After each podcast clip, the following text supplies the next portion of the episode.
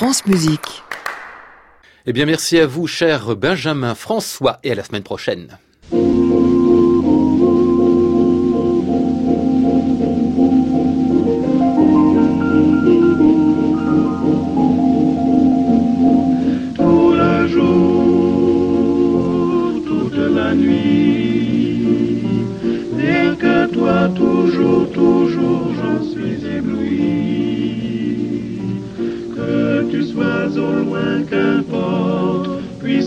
Tendrement je t'emporte, oh mon amour, nuit et jour. Bonsoir à tous et bienvenue dans le Classic Club sur France Musique. Le vendredi, vous le savez, c'est le club des critiques qui sera aujourd'hui intégralement consacré à du disque. Patrick Davin qui nous fait du Gabriel Dupont, Katia Buniatichvili, Anne Schubert, Véronique Jans, Mathieu Romano, Geoffroy Couteau, Edgar Moreau seront au programme. Trois amis critiques sont venus me rejoindre ce soir pour parler de tous ces beaux disques. Sophie Bourdet de Télérama, Richard Marté d'Opéra Magazine et Christian Merlin du Figaro. Nous sommes bien sûr ensemble jusqu'à 23h. Bienvenue à tous dans le Club des critiques.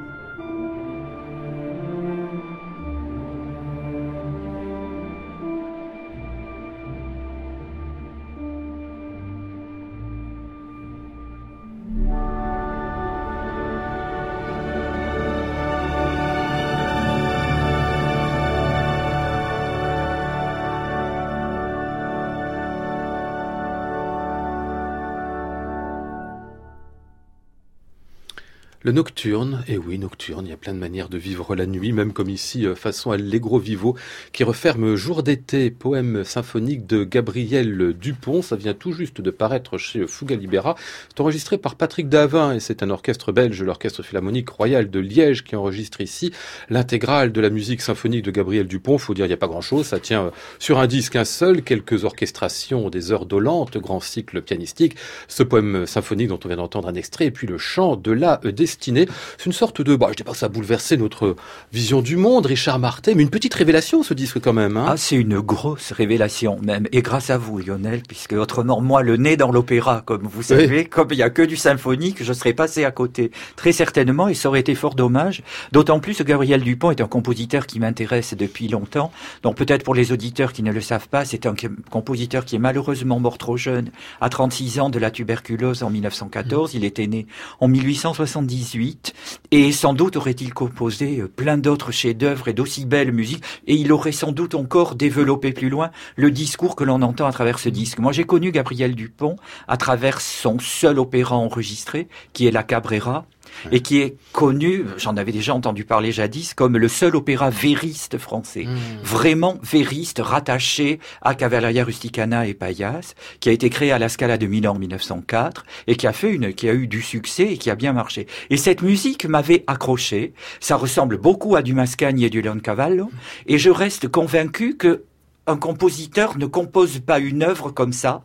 Ça n'arrive pas par une opération du Saint-Esprit. Et c'est toujours intéressant de savoir ce qu'il y a eu avant hmm. et de savoir ce qu'il y aura après. Et c'est le principal mérite, le gros mérite de ce disque pour moi, en dehors du fait que c'est de la musique magnifique, c'est d'écouter donc le jour d'été qu'on vient d'entendre, qui est de 1899, qui est donc cinq ans avant la Cabrera, et qui est vraiment une musique tonale, euh, extrêmement mélodique, extrêmement lyrique, bourrée de, de sensualité, de plaisir d'écoute. De... C'est tout ce que j'aime en fait. C'est toute la musique que j'aime. Ça ressemble tantôt à du Massenet, tantôt à du Mascagni, et en même temps c'est un langage extrêmement personnel. Ça m'a totalement éclairé sur la Cabrera. Et ce que j'ai aimé, c'est d'avoir à la fin ce qui s'appelle le chant de la destinée, qui lui est de 1908 et où on voit l'évolution du langage de Dupont, où déjà là il y a beaucoup plus de dissonance, c'est une musique beaucoup moins consonante, où on entend du malheur, j'ai entendu énormément de malheur qu'on n'entendait pas en 1899, et du coup on voit un compositeur qui avance vers quelque chose,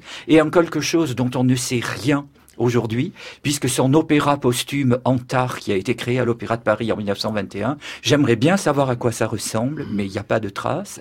Et voilà, donc c'est vraiment une, un parcours d'un compositeur attachant, doué, passionnant, et on suit son parcours à travers son œuvre symphonie. Euh, Sophie Bourdet. Moi, il y a quelque chose de l'ordre de la révélation aussi. En fait, je, je connaissais Gabriel Dupont, euh, compositeur euh, pianiste. Mmh. Euh, sa Maison des Dunes, on a pu l'entendre deux fois cet automne dans deux versions différentes. Et là, je le découvre symphoniste. Je, je suis assez émerveillée. Je trouve aussi le disque admirablement construit parce qu'il ne suit pas une logique chronologique. Il commence par les Heures dolentes, qui est une œuvre composée alors qu'il est malade, qu'il est enfermé chez lui. Et finalement, il, il, est, il recrée le monde qu'il ne peut pas aller visiter. Il le recrée par la musique. Ensuite, on a ce jour d'été, ce magnifique poème symphonique qui pour le coup nous emmène dehors. Et on mmh. finit avec le chant de la destinée qui est une projection vers, vers un avenir pas très radieux, radieux pas très riant. Mais euh, c'est en plus c'est joué avec énormément d'intention. C'est c'est c'est un disque que je trouve euh, oui j'en suis assez bouleversée en fait. Je je m'attendais pas du tout à ça. Je l'aurais pas forcément sorti du dessous de la bah pile si vous m'aviez hein. pas demandé de l'écouter. Et, et, je vous suis très reconnaissante parce que c'est c'est c'est en plus, c'est très très bien servi par Patrick Davin, euh, l'Orchestre Philharmonique de Liège. Et comme disait Richard, on, entend bien sûr des... Euh, ça nous fait penser à plein de choses. Ce nocturne que vous venez de, de, passer en extrait, moi ça me fait penser à Mendelssohn. Les heures de ça évoque plutôt Debussy.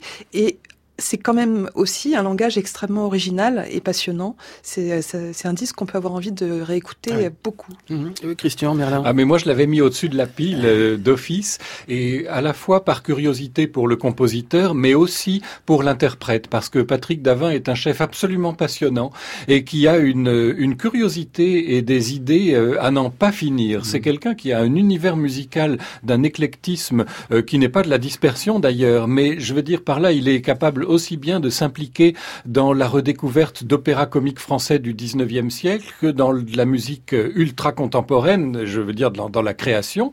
Et euh, il y met exactement le même soin et surtout le même souci de chercher à chaque fois le style exact, la mmh. couleur exacte de, de, chaque musique, avec beaucoup d'humilité au fond. Et là, il le fait, Sophie euh, l'a souligné à juste titre, au combien, avec un très bel orchestre. Et il faut ça parce que c'est une musique euh, où le sens de, de l'instrumentation et de l'orchestration euh, a quelque chose de très français. C'est un art très français, mais pas au sens caricatural, euh, stéréotype du terme. Bien sûr, il y a ce qu'on imagine euh, comme faisant partie de la musique orchestrale française, une poésie, une clarté, un sens des couleurs, mais il y a aussi une construction, un sens de l'architecture qui sont presque germaniques, mmh. et puis un souci d'atmosphère euh, j'allais dire, dramatisé. Et ça, on a le tout, on a toute la palette, et l'Orchestre Philharmonique de Liège se confirme, une fois de plus, un très très bon orchestre européen. On n'y pense pas forcément spontanément quand on fait son, son palmarès des, des, des orchestres phares euh, en Europe, et pourtant, euh, ça joue très très bien. Hmm. L'Orchestre Philharmonique Royal de Liège, donc dirigé par Patrick Davin dans ses œuvres complètes pour orchestre de Gabriel Dupont. C'est un très beau conseil qu'on vous donne ce soir. Le disque vient de paraître chez Fuga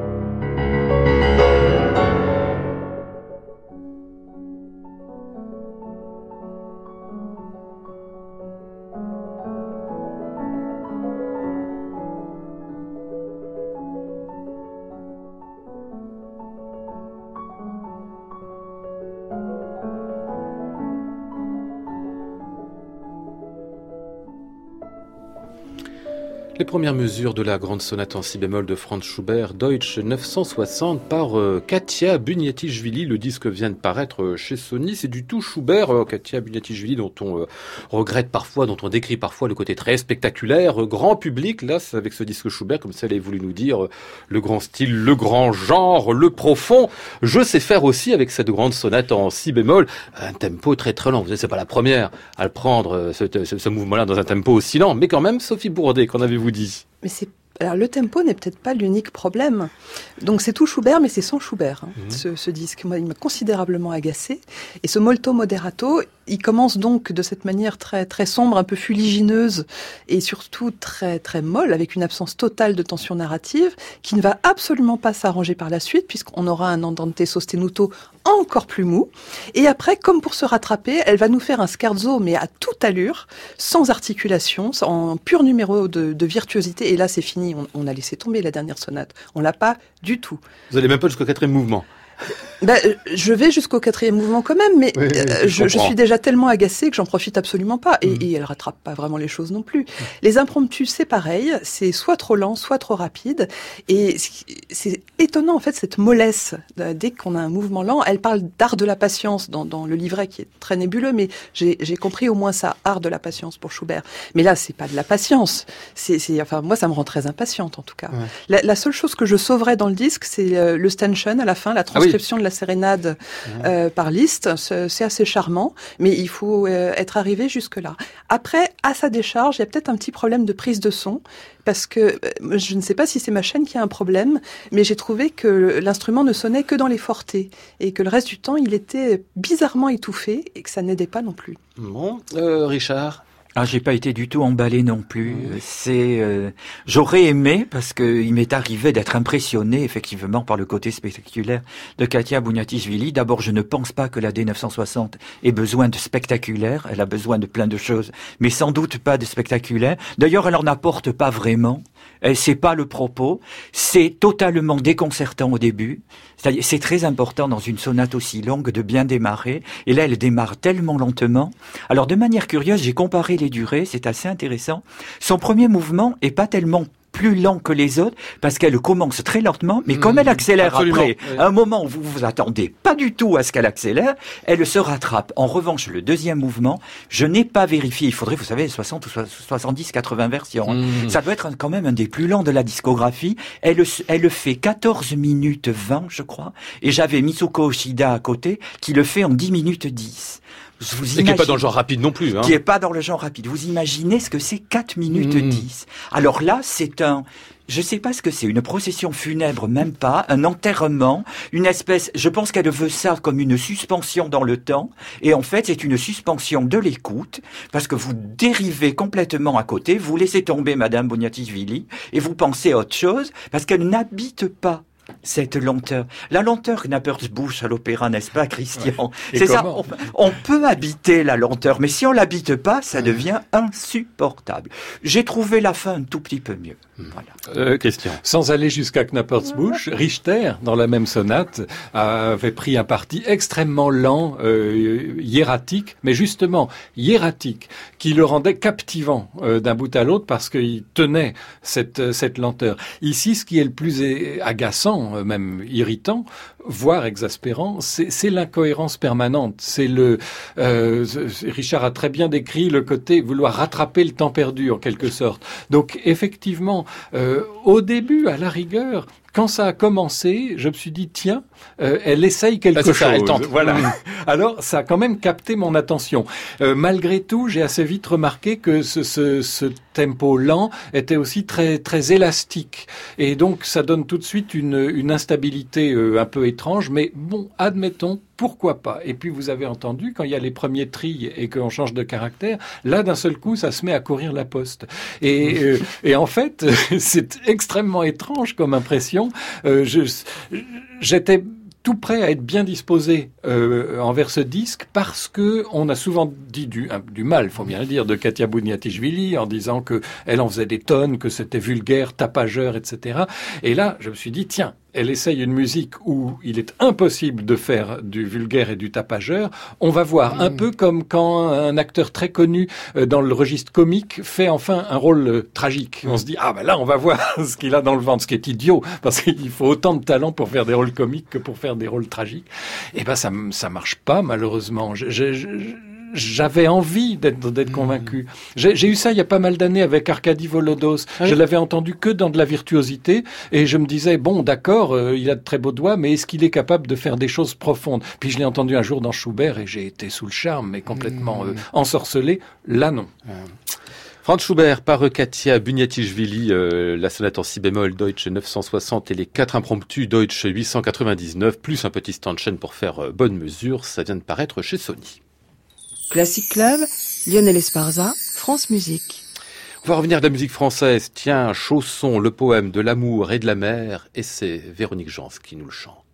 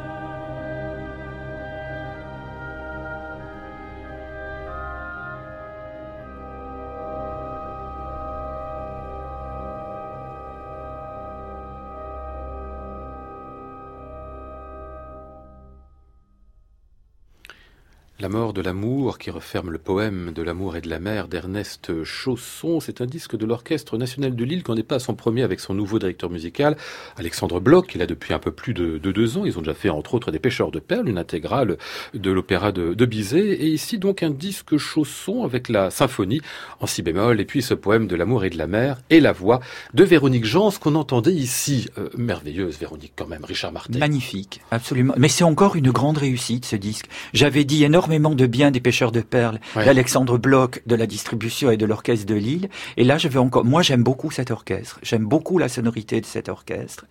Euh, je connais mal sa sonorité dans d'autres répertoires que le répertoire français, mais là, je trouve que ça colle très très bien. Et Véronique Jean, c'est absolument somptueuse. C'est à ce stade de sa carrière, elle a la voix idéale pour faire cette musique. La voix est qualité du timbre inaltéré, plus riche qu'avant, avec ce bas hmm. médium et ce grave que Chausson sollicite beaucoup, qui sonne d'une manière complètement sensuelle, envoûtante. Moi, j'étais complètement transporté, en fait, envoûté à certains moments par, par le velours de cette voix, par la conduite de la ligne, hmm. par une prononciation. On comprend très très bien ce qu'elle dit, ce qui n'est pas toujours le cas dans le poème de l'amour et de la mer dans la discographie. Il y a des gens qu'on comprend beaucoup moins bien. Et donc là, moi, j'ai été totalement euh, séduit par ce poème de l'amour et de la mer à une réserve près qui tient à qu'est-ce que c'est le poème de l'amour et de la mer. Le texte de présentation très justement dit à la fois cantate profane, monologue et cycle de mélodie. Véronique Jans le fait plutôt comme un cycle de mélodie, on va dire. C'est-à-dire avec une vision assez intime mhm. et intimiste de cette musique. Il y a quelques moments où on attend peut-être un peu plus la cantate profane, c'est-à-dire comme dans ces cantates du, XVIIIe siècle française, mhm. un, geste tragique qu'elle aurait très bien pu apporter et qu'elle n'a pas apporté, à mon avis par choix délibéré, mmh. parce que pour elle c'est pas ça. Ça m'a manqué à un ou deux moments. C'est vrai aussi que j'ai quand même pas mal grandi avec la version de Jessie Norman, Armin Jordan, où justement le grand geste tragique, ça a dû être enregistré le disque de Norman à peu près au moment où elle faisait l'Alceste de Gluck chez euh, chez Orfeo, et il y avait Alceste. La Véronique Jans qui est une sublime Alceste, j'ai pas entendu la pointe d'Alceste que j'entends dans le poème de l'amour et de la mer mais c'est un détail sur un disque splendide sur l'ensemble. Euh, Sophie Bourdet. Ah ben, je ne vais pas dire des choses très différentes de Richard. Moi, je, trouve ce disque absolument superbe et je n'ai aucune réserve. Moi, ça me convient tout à fait qu'elle l'approche comme un cycle de mélodie. Elle a euh, non seulement cette diction extraordinaire, mais une manière d'habiter chacun des mots qu'elle prononce euh, et avec ce, timbre extraordinaire qui, qui commence d'une manière très rayonnante et qui s'assombrit peu à peu. Mais non, justement, il s'assombrit pas. C'est il se charge de tout un poids de drame sans s'assombrir, sans se refermer. Elle arrive quand même à nous faire passer cet amour qui meurt. À un moment donné, elle dit l'oubli. En fait, elle le chante et sur un diminuendo mmh. extrêmement suave. C'est extraordinaire. Mmh. Et ce que je trouve aussi formidable dans cet enregistrement, c'est que l'orchestre chante avec elle. C'est un orchestre qui se comporte plus en orchestre d'opéra qu'en orchestre symphonique. Il est extrêmement chantant et on a un ensemble euh, extraordinairement harmonieux. Mmh. Ce que vous soulignez bien, c'est en effet le, parcours qui est celui de, de Véronique Jean, c'est du quelque sorte personnage qu'elle incarne tout au long de, de l'œuvre. Absolument. Ouais. Euh, Christian. Alors c'est curieux parce que ce disque m'inspire trois types de commentaires. Un commentaire euh, au sommet, hyper élogieux, c'est sur euh, Véronique Jean, ce qu'elle fait tout au long du, du poème de l'amour et de la mer, parce qu'il y a une dignité, euh, une absence de pathos qui lui ressemble. On la connaît bien, mais qui ne sont pas de la froideur. On ne le répétera jamais assez. Un sens du texte et en même temps de la de la coloration de la ligne, euh, de la ligne mélodique, euh, qui sont mais de, toute beauté un, un accomplissement. Euh, un commentaire élogieux sur l'orchestre, parce que l'Orchestre national de Lille, euh, je, crois que je l'ai écouté pour la première fois en vrai dans une salle de concert il y a, il y a en 92, ça fait 27 ans. Donc, euh, et je suis cet orchestre depuis. Il y a beaucoup de musiciens qui étaient là à l'époque qui n'y sont plus du tout aujourd'hui. Ça s'est renouvelé considérablement. Il y a eu des recrutements d'extrêmement haut niveau et ça s'entend.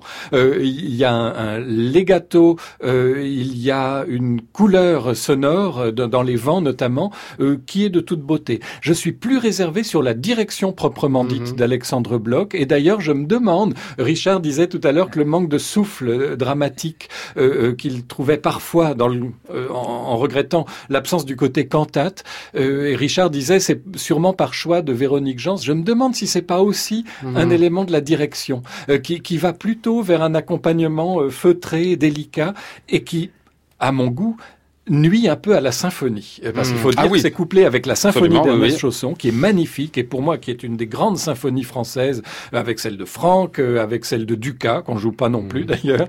Euh, et euh, Chausson est, quand même fait partie des Français wagnériens, on va dire. Et il y a aussi, cette symphonie est porté par un souffle avec la trompette au début qu'on retrouve à la fin, qui m'a un peu manqué ici parce que c'est presque un peu trop joli. Mmh. Alors, euh, on va pas se plaindre que ce soit euh, trop bien joué, c'est pas la question, mais j'aurais aimé que ce soit quand même plus, plus d'arrêt ou d'engagement. Exactement. Mmh. Encore deux mots sur la symphonie. Euh, ah ben j'ai quand même aimé la symphonie, moi, mais j'adore cette musique. Ouais. Je peux écouter ça deux fois de suite, ce que j'ai fait d'ailleurs, Ouais. pour tout vous dire. Donc c'est, j'ai Ouais. été et j'ai trouvé ça bien exécuté. Mais je un, peu, trouve un le- peu mièvre, non quand non, j'ai pas moi trouvé ça mieux. Franchement, j'ai trouvé ça plutôt bien enregistré en plus. Bravo à la maison de disques là aussi. J'ai trouvé la prise de son belle. C'est wagnérien sans l'être trop, parce qu'il faut jamais être trop wagnérien chez Chausson, à mon avis. Donc du coup, non, non, non, j'ai passé un énorme moment de, de, de pur plaisir. Un dernier mot pour Sophie. Mais pareil, j'aime beaucoup la symphonie, mais comme j'ai aimé euh, aussi le, le poème sans peut-être cette dimension épique euh, qu'on aurait voulu y trouver, euh, elle a aussi cet intimisme qu'on qu'on peut éventuellement regretter. Moi, ça m'a pas du tout dérangé. J'ai- J'ai vraiment savouré les, les couleurs de l'orchestre et, la beauté de la symphonie.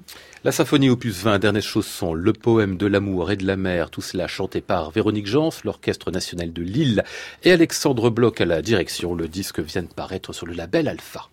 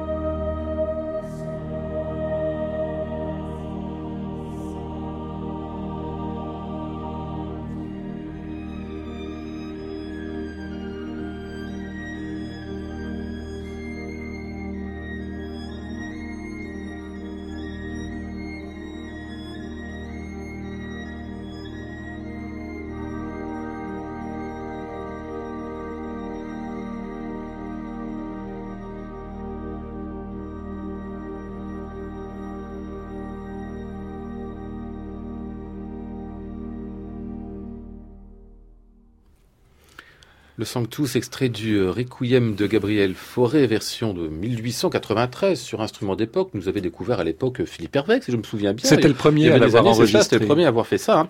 Et ici, c'est donc une nouvelle version de cette version-là, euh, signée euh, Mathieu Romano, qui est le patron de l'ensemble Aedes, qui nous a donné ces dernières années trois, quatre volumes sous le titre, euh, c'était comment déjà, Ludus Verbalis, absolument admirable, puisqu'il est cherché en fait des musiques a cappella du XXe siècle, à peu près toutes les nationalités françaises, allemandes, et on a découvert à l'occasion l'occasion un ensemble de très très haute tenue qu'on retrouve ici, donc avec le concours des siècles de François-Xavier Roth et puis quelques autres beaux musiciens au passage, entre autres Louis-Noël Bestion de Camboulas qui est à l'orgue. Sophie Bourdet, sur ce nouveau requiem de forêt. Alors déjà, c'est encore un disque admirable de l'ensemble Aedes. Et c'est amusant qu'on parle de ce requiem juste après euh, le poème de Chausson, parce qu'ils ont été créés la même année. Cette version chambriste de 1893, c'est pareil. Et c'est une version un peu étonnante parce que bah, il y a pas de star déjà dedans. Les, les deux solistes Mathieu Dubroca et Roxane Chalard sortent du chœur. Euh, c'est une version qui retient la prononciation gallicane euh, du latin, donc sanctus. Hein, ça peut faire bizarre, mais c'était comme ça à l'époque. Et euh, elle, elle, emploie les instruments d'époque des, des siècles tout ça fait un ensemble euh, que moi je trouve admirable, notamment à cause de la qualité de, de la fusion instrumentale et vocale. C'est vraiment très très beau. C'est c'est un requiem un peu modeste par rapport à d'autres versions, mais très ressenti. Mmh. Euh, très intériorisé. Très intériorisé. Mmh. Et il n'y a pas que le requiem, il y a aussi la figure humaine, la, la cantate pour euh, double chœur mixte a cappella de Francis Poulenc, qui, qui, est bouleversante, où là on entend l'ensemble Aedes dans, dans, dans, ce qu'il sait faire peut-être de, de, de, plus incroyable, c'est-à-dire le, voilà, le chant euh, complètement dépourvu d'aucun accompagnement. Et c'est là qu'on voit à quel point l'écriture de Poulenc est instrumentale et à quel point l'ensemble peut se glisser dedans. Et on finit avec les trois chansons de, de Charles d'Orléans dans des versions que je connaissais pas forcément. C'est Hiver, vous n'êtes qu'un vilain, c'est la version de 1898. C'était pas du tout celle dont j'avais l'habitude. Et c'est une, une, jolie manière de finir ce, ce, disque qui est quand même, qui, qui, baigne quand même dans une ambiance à la fois funèbre et pleine d'espoir, mmh. mais on le referme sur, euh, bah, sur la lumière. C'est aussi, euh, là encore, c'est un disque extrêmement bien construit. Mmh. Christian. Ah oui, c'est un magnifique disque. Euh, je dois dire, bon, ça n'intéresse personne, mais moi j'ai commencé, comme tout le monde, ma, mon rapport au Requiem de Forêt par la grande version, euh, celle pour grand orchestre, euh, symphonique et grand chœur, euh, que, que qui, qui, me fascinait, mais avec en plus euh, les, des chefs à l'ancienne, des mmh. Giulini et autres, en, son grand style. Hein. Voilà. Et pour moi, c'était ça le Requiem de Forêt. Et je vous avouerai que au tout début, quand on a commencé à revenir à la version légère, j'étais désarçonné mmh. et j'ai eu un petit peu de mal. J'ai dû la conquérir. Et maintenant, je la préfère euh, parce que je trouve l'autre un peu grandiloquente et parfois un peu trop emphatique. Seulement, le risque, quand on opte pour la petite version, c'est de le faire trop éthéré, ouais. trop léger, avec un petit côté euh, euh, pré-raphaélite. Ça n'est pas le cas du tout ici, parce que effectivement, c'est chambriste, c'est très transparent et euh, les sonorités des instruments des siècles sont absolument appropriées à, à ce climat-là, mmh. mais en plus de cette transparence, on a du corps et on a quelque chose de d'investi. Euh, c'est il y a quelques pages dans le Requiem de Forêt qui est largement dominé par la sérénité, par un, certain dépouillement, mais il y a quelques pages où on sent que les choses se tendent, et là, euh, il est là, euh, euh, Romano. Mmh. Il est là aux commandes pour bien montrer que on n'est pas seulement dans quelque chose de doucereux. Euh, et de ce point de vue-là, c'est très, c'est très complet comme esprit. Mmh. Et alors le, le chœur chante admirablement. Moi, je suis très très impressionné euh, pour par, par la, la, la, qualité de l'intonation, par l'homogénéité euh, entre entre les pupitres euh, et en même temps par quelque chose de très investi dans le rapport au texte. Mmh. Donc euh, pour moi un grand disque. Oui, Richard. J'ai été conquis aussi sans doute moins que Sophie et Christian. D'abord, moi, contrairement à Christian, j'ai quand même une certaine nostalgie. Ah voilà, pour la grande version. Bon, la grande version J'ai, ben oui, oui, j'ai grandi comme Christian avec, c'est notre génération. Et en fait, j'aime bien hein, celle-là. Mais pour moi, elle n'a pas surclassé l'autre, Christian. Vraiment, c'est l'autre, je conserve une grosse faiblesse, surtout quand il y a certains solistes qu'il y a. Là, j'ai beaucoup aimé, j'aime beaucoup l'humilité. Euh, Sophie utilisait modestie, c'est ça, modestie, humilité, une manière d'envisager l'œuvre modeste, mais pas du tout terne, mmh. pas du tout plate. Il y a une vraie dynamique, il y a de vrais contrastes. C'est extrêmement bien chanté par le chœur. En fait, moi, je, je, pense que je préfère la deuxième partie du disque, c'est-à-dire figure humaine, qui m'a oui. totalement ah enthousiasmé. Oui. Là aussi par la netteté, mais l'humilité c'est pas ça ça veut pas être ce que ça n'est pas. Il y a un côté presque dépouillé comme monastique, quoi, que j'aime beaucoup dans cette cantate. J'ai trouvé aussi les trois chansons de Charles d'Orléans extrêmement agréables à écouter. Mon bémol, en fait, c'est les deux solistes. Ah oui, c'est C'est, on en revient toujours au même. Alors, tant qu'à être à la version de 1893, celle-là, franchement, euh, comment Mathieu Dubroca à côté de Stéphane de Gousse et Laurence Equilbé, vous avez l'impression que vous repartez euh, en arrière. C'est pas qu'ils chantent mal, hein, mais même cette version-là est servie par de telles voix au disque Mmh. qu'elle vous manque après. C'est un parti pris, hein, ce Mais parti le, pris le, le d'humilité. Pillé Jésus est, frustrant de, de point de vue-là aussi, c'est certain. C'est un peu toute proportion gardée que quand, quand Gardiner fait ses, ses, ses passions Oui, euh, de- de- avec de les membres du avec chœur. les membres du chœur dans les Mm. grands solos. Parfois c'est frustrant, Mmh. mais euh, il y a autre chose. Ça, Eh oui. ça apporte un autre point de Bah, vue. du coup, on a plus envie de regarder l'ensemble et ce Mm, qu'on en absolument. retient à la fin. C'est donc l'ensemble Aedes avec les siècles, Mathieu Romano à la baguette, autour du requiem de Gabriel Fauré. Ça vient de paraître sur, sur le label Aparté. Classic Club, Lionel Esparza, France Musique. Geoffroy Couteau nous avait donné à la Dolce Volta l'intégrale de l'œuvre pour piano de Johannes Brahms. Eh bien, il poursuit, cette fois-ci, avec la musique de chambre.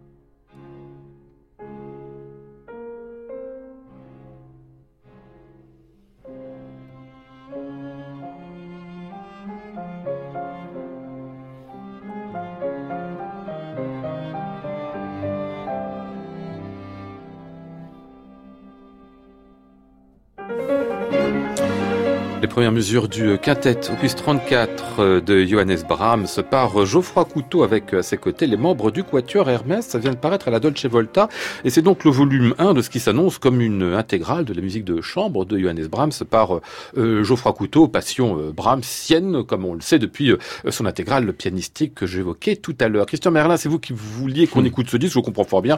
Il est fort beau ma foi, vous avez en plus une sorte de passion pour Geoffroy Couteau, je Mais crois. oui, hein. complètement inattendu parce que c'était la révélation de l'année 2016. Je reçois ce coffret, la Dolce Volta, et je me dis, oui, si, bien sûr, je connaissais le nom de Geoffroy Couteau, je savais que c'était un bon pianiste français qui faisait sa carrière, mais jusque-là, je peux pas dire qu'il m'avait tout à fait euh, accroché. Et puis, en plus, je vois qu'il fait l'intégrale de l'œuvre pour piano de Brahms, celle, celle qu'on a chez soi par Julius Katchen, par mmh. exemple. Donc, en gros, on se dit, il faut être fou pour faire ça. Et puis, on écoute et on constate que c'est absolument remarquable et d'une maîtrise et d'une maturité musicale euh, rarissime et qu'on a tout simplement euh, un grand Brahmsien et un grand pianiste et je dirais même un grand musicien qu'on avait un peu ignoré jusque-là. Donc, à partir de là, on se dit, mais on va le suivre quand même. Et quand j'ai su que se tramait quelque chose du côté de la musique de chambre pour suivre ce parcours brahmsien, tout de suite, ça a éveillé mon, mon attention. C'est le premier volume, on aura les, euh, les trios, on aura les quatuors avec mhm. piano, euh, mais là, le quintet, qui est un sacré morceau, avec pour couronner le tout, le Quatuor Hermès, qui est un de mes quatuors actuels préférés et qui est un merveilleux ensemble qui a eu à la fois un enthousiasme et là encore une humilité musicale, une attention à la qualité sonore et à la construction musicale qui fait que euh, il ne pouvait que bien s'entendre avec Geoffroy Couteau. Et c'est ça peut-être qui m'a le plus plu, c'est que le, le, la, grande la grande tentation dans le, quintet pour piano et cordes et dans les quintets pour piano et cordes en général, c'est d'en faire un mini concerto. Euh, côté orchestral. Où, le pianiste tire la couverture et le quatuor est considéré mmh. effectivement comme un orchestre. Là, pas du tout.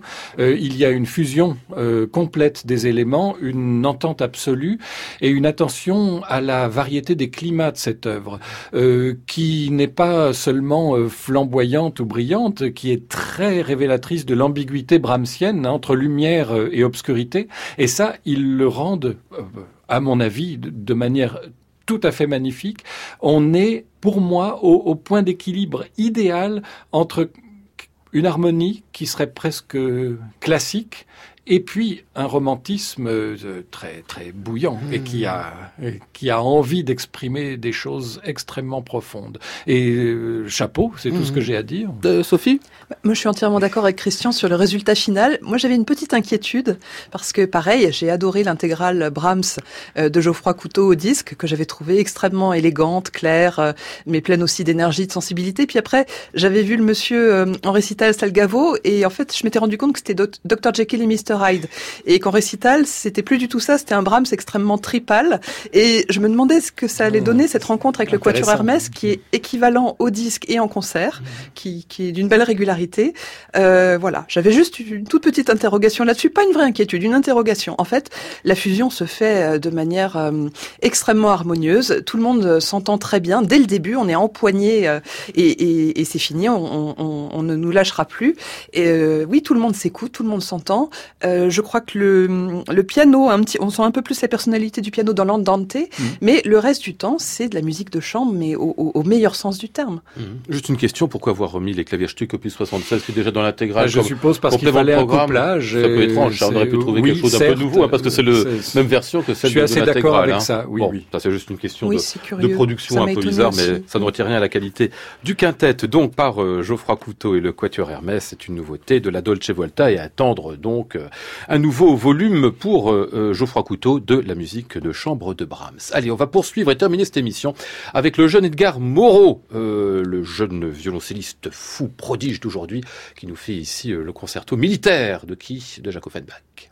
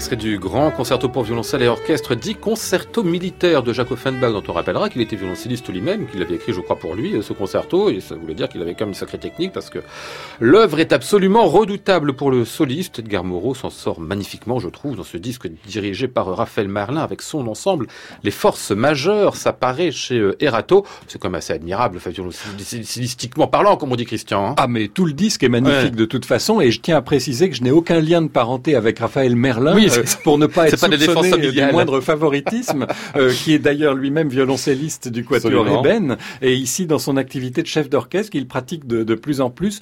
Euh, première chose, je suis ravi que Edgar Moreau nous livre un disque d'une telle qualité parce que ça fait plusieurs fois que j'étais un petit peu déçu par les prestations d'Edgar Moreau. Euh, donc le revoilà, mais simplé dans leur programme parfois. Hein. Et là, on est en plein dans le cœur, euh, dans le cœur du sujet. Le concerto d'Offenbach 1847, composé pour pour lui-même, pour soi-même, euh, d'une virtuosité euh, faramineuse avec des, des, des aigus euh, incroyables, de, de grandes divas lyriques en quelque sorte. Et ici, c'est assumé avec à la fois une technicité extraordinaire, mais aussi beaucoup d'esprit et un orchestre qui accompagne très bien. Et le concerto de Friedrich Gulda, ah c'est quelque chose d'absolument surréaliste. On connaît tous Friedrich Qui vient d'une sorte de complément de programme, mais météorique. Mais c'est hein. formidable de faire ça. deux, deux, ovnis, en fait. Friedrich Gulda, le grand pianiste, qui était aussi un amoureux de jazz, d'improvisation et qui composait à ses heures. Ça a été un hippie à sa manière hein, mmh. dans les années 60-70. Ce concerto de 1980 et il allie euh, le violoncelle entre guillemets classique avec un ensemble avant euh, de jazz. Ah euh, et ça fait il y a des moments l'ouverture carrément jazz. Ah oui oui hein. oui. ça fait quelque chose d'un peu bizarroïde mais très attachant. Richard. Ah j'ai beaucoup aimé énormément aimé le jeu d'Edgar Moreau. Il prend cette musique à bras le corps comme il faut. Alors la virtuosité, elle est absolument transcendante, mais en plus il y a une manière de se jeter là-dedans, d'empoigner la musique mmh. avec force, presque avec violence par moment, mais comme il faut, parce que c'est quand même une musique assez facile. C'est d'ailleurs ce que ses détracteurs lui reprochent. Bon, moi j'assume mon mauvais goût, j'aime beaucoup ça. Donc voilà. Ah, c'est facile, mais on, le redit redoutable techniquement. oui, hein, c'est ça, mais hein. quand même oui, musicalement, voilà, c'est pas c'est pas bourré de dissonance ni de raffinement. C'est plutôt bien orchestré, moi je trouve. En ah, plus. Je trouve ça plutôt bien orchestré. Je trouve les, les, mélodies sont superbes, le mouvement là au milieu est superbe. La musique, moi je l'avais découverte quand le disque de Jérôme Pernaud ah était sorti, dirigé par Mark Minkowski. Je n'avais pas réécouté ce concerto depuis et j'y ai pris toujours autant de plaisir. Il y a un bémol, c'est le troisième mouvement. Il dure 18 minutes. Ah oui, c'est un peu long. là, au fin pas très haute inspiration en plus. Hein. Alors, si, il y a une inspiration pendant les trois premières minutes. mais tirer ça sur 18, c'était peut-être un peu ambitieux. Voilà. Mais bon, ça tourne un peu en rond, mais ça arrive à la fin sans qu'on s'ennuie. Et du coup, ben, on passe un bon moment. Quoi. Non, non, c'est un disque vraiment à écouter. Mais lui est absolument formidable. Il a quoi, 24 ans Ah oui, oui, toujours comme ça. Il est étourdissant. Ah oui, oui, absolument. Oui, sacré technique, oui. Enfin, ouais, sacré musicien surtout. Euh, Sophie, pour. Ah, étourdissant, oui. Euh, Edgar Moreau est extraordinaire de bout en bout dans les deux œuvres. Euh, en revanche, je suis un peu plus réservée sur la deuxième. Je trouve qu'elle a un côté un peu morue aux fraises. Il y a tout et n'importe quoi dedans. Il y a des choses que j'aime beaucoup. Dans le Gouldin. Oui, mais pas forcément mélangées de cette manière. Oui, c'est ça. C'est l'époque Et en même temps, c'est très drôle. Donc, euh, on sait pas trop, il y a un peu à boire et à manger, on sait pas trop quoi en penser, mais c'est extrêmement drôle. Le concerto d'Offenbach, au début, on a l'impression qu'en fait, euh, ce qu'il veut, c'est faire passer un examen à un violoncelliste, mmh. le pousser dans euh, ses retranchements, lui, lui montrer tout ce qu'il peut faire et tout ce qu'il ne sait pas qu'il peut faire. Et ça, Edgar Moreau, il est incroyable. De temps en temps, on se demande combien il est, parce mmh. qu'il y, a des choses, on, a peine à penser qu'il les fait tout seul. C'est et il est très bien entouré. J'ai trouvé qu'aussi euh, ce, qui, ce qui est fait par les forces majeures et Raphaël Merlin, c'est tout à fait à la hauteur du soliste. Donc c'est un disque euh, un peu étonnant. Hmm. Mais oui, oui, hautement recommandable. Euh, les forces majeures, je signale quand même, il est bien conçu comme un ensemble de solistes, au moins de chambristes. c'est ça, c'est l'idée générale, c'est ça, un collectif, c'est comme oui, ça. Oui, pas un orchestre, c'est ça, hein. au sens tout que des musiciens qui se retrouvent en fait exprès absolument pour, des hein. projets. Oui. Hmm, ce qui est une bonne manière de fonctionner après tout, hein, Christian. Mais très dans l'air du temps, ah, euh, où on refuse un petit peu le, le, modèle de, du, du, salariat, de la permanence, pour euh, une forme de souplesse, de liberté que donne le, le, le, le jeu au projet. Ah, ouais.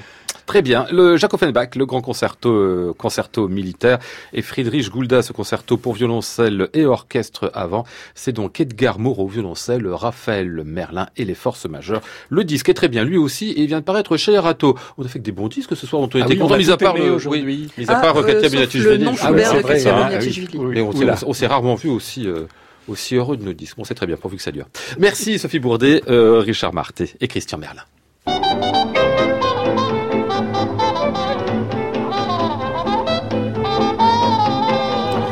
Nous étions ce soir avec euh, Maud Nourri, Flora Sternadel, Antoine Courtin et Alexandre Billard. Voici le ciel peuplé de ces moutons blancs. Voici la mer troublée, spectacle troublant. Je vous souhaite à tous une très très bonne week-end à l'écoute de France Musique et vous donne rendez-vous euh, la semaine prochaine, dès lundi, pour une nouvelle semaine de Classic Club.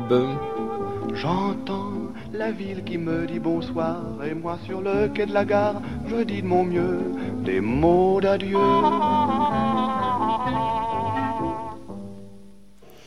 Vous écoutez France Musique bien sûr, il est 23h, voici Bruno Le Thor et son tapage nocturne.